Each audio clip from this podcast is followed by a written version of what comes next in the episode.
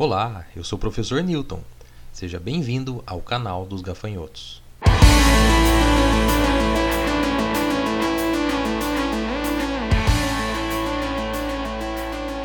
Saudações gafanhotos! Hoje nós vamos falar sobre escolhas. Sim, escolhas, escolhas, preferências. Vamos falar sobre um artigo que está presente, publicado né, na Revista Brasileira de Atividade Física e Saúde, RBAFS.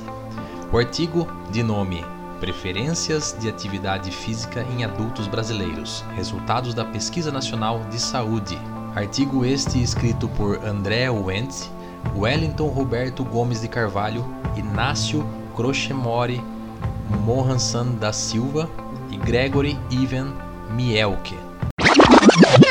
E, como o próprio nome já diz, preferências de atividade físicas em, em adultos brasileiros.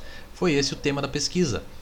Estudaram aí, verificaram a distribuição dos diferentes tipos de práticas entre os praticantes de atividade física de uma determinada amostra de acordo com as características sociodemográficas. Foi um estudo transversal utilizando aí dados da Pesquisa Nacional de Saúde, PNS, do ano de 2013 foram adultos aí de 18 anos ou mais, praticantes de atividade física, independentes de sexo, escolaridade e regiões geográficas. É, as várias dependentes foram os tipos de atividade físicas mais praticadas pela população. Os pesquisadores dividiram as atividades ali em três grupos: caminhada, exercício e esportes. Os dados coletados foram analisados no Stata 12.1. E nos homens, as atividades mais comuns foram futebol, 39,1%, caminhada, 22,9% e musculação, 15,3%.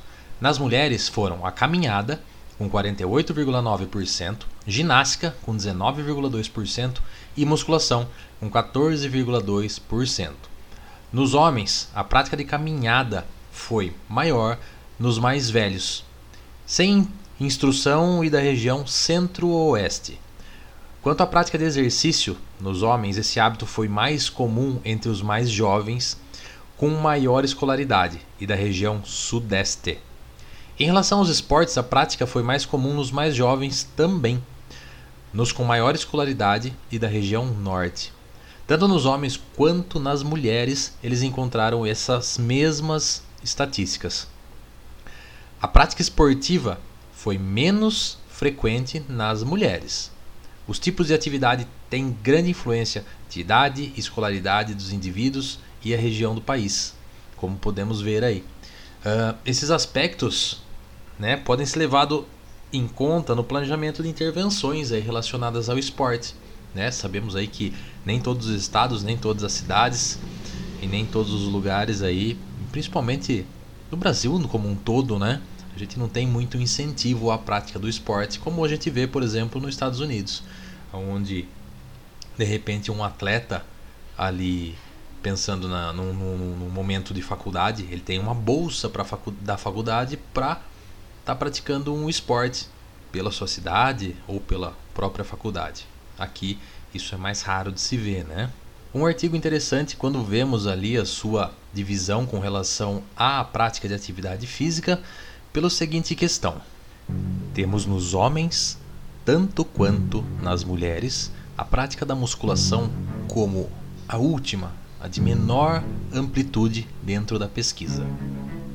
O que nos faz pensar que é muito mais divertido é muito mais satisfatório você fazer uma caminhada ou praticar um esporte do que realizar a prática da musculação. Por outro lado, sabemos bem que a musculação é base para muitos esportes, se não todos eles, não é? Tendo em vista essa conclusão, o que podemos pensar em fazer nós professores para tornar a nossa musculação, nossa musculação base, como algo mais divertido, mais satisfatório, não tão monótono aos nossos alunos. O que faz com que as pessoas desistam da musculação e prefiram uma caminhada ou prefiram um esporte, ao contrário de realizar um exercício, um exercício não, uma modalidade onde temos controle de praticamente todas as variáveis, uma segurança muito maior. Isso sem falar ainda em todas as possíveis melhoras funcionais geradas pela musculação que muitas vezes não são desenvolvidas ou não são geradas por um esporte. Melhoras de compensação, de dores, melhoras no padrão postural. O que estamos fazendo de errado que faz com que um aluno perca a aderência por uma academia? Ou melhor, o que essa academia está fazendo de errado? Fica aí a reflexão mais uma vez para pensarmos aí em nossas atitudes, em nosso atendimento, na qualidade do nosso serviço, para trazer para os nossos alunos aquilo que eles buscam de uma forma aonde isso seja satisfatório e prazeroso.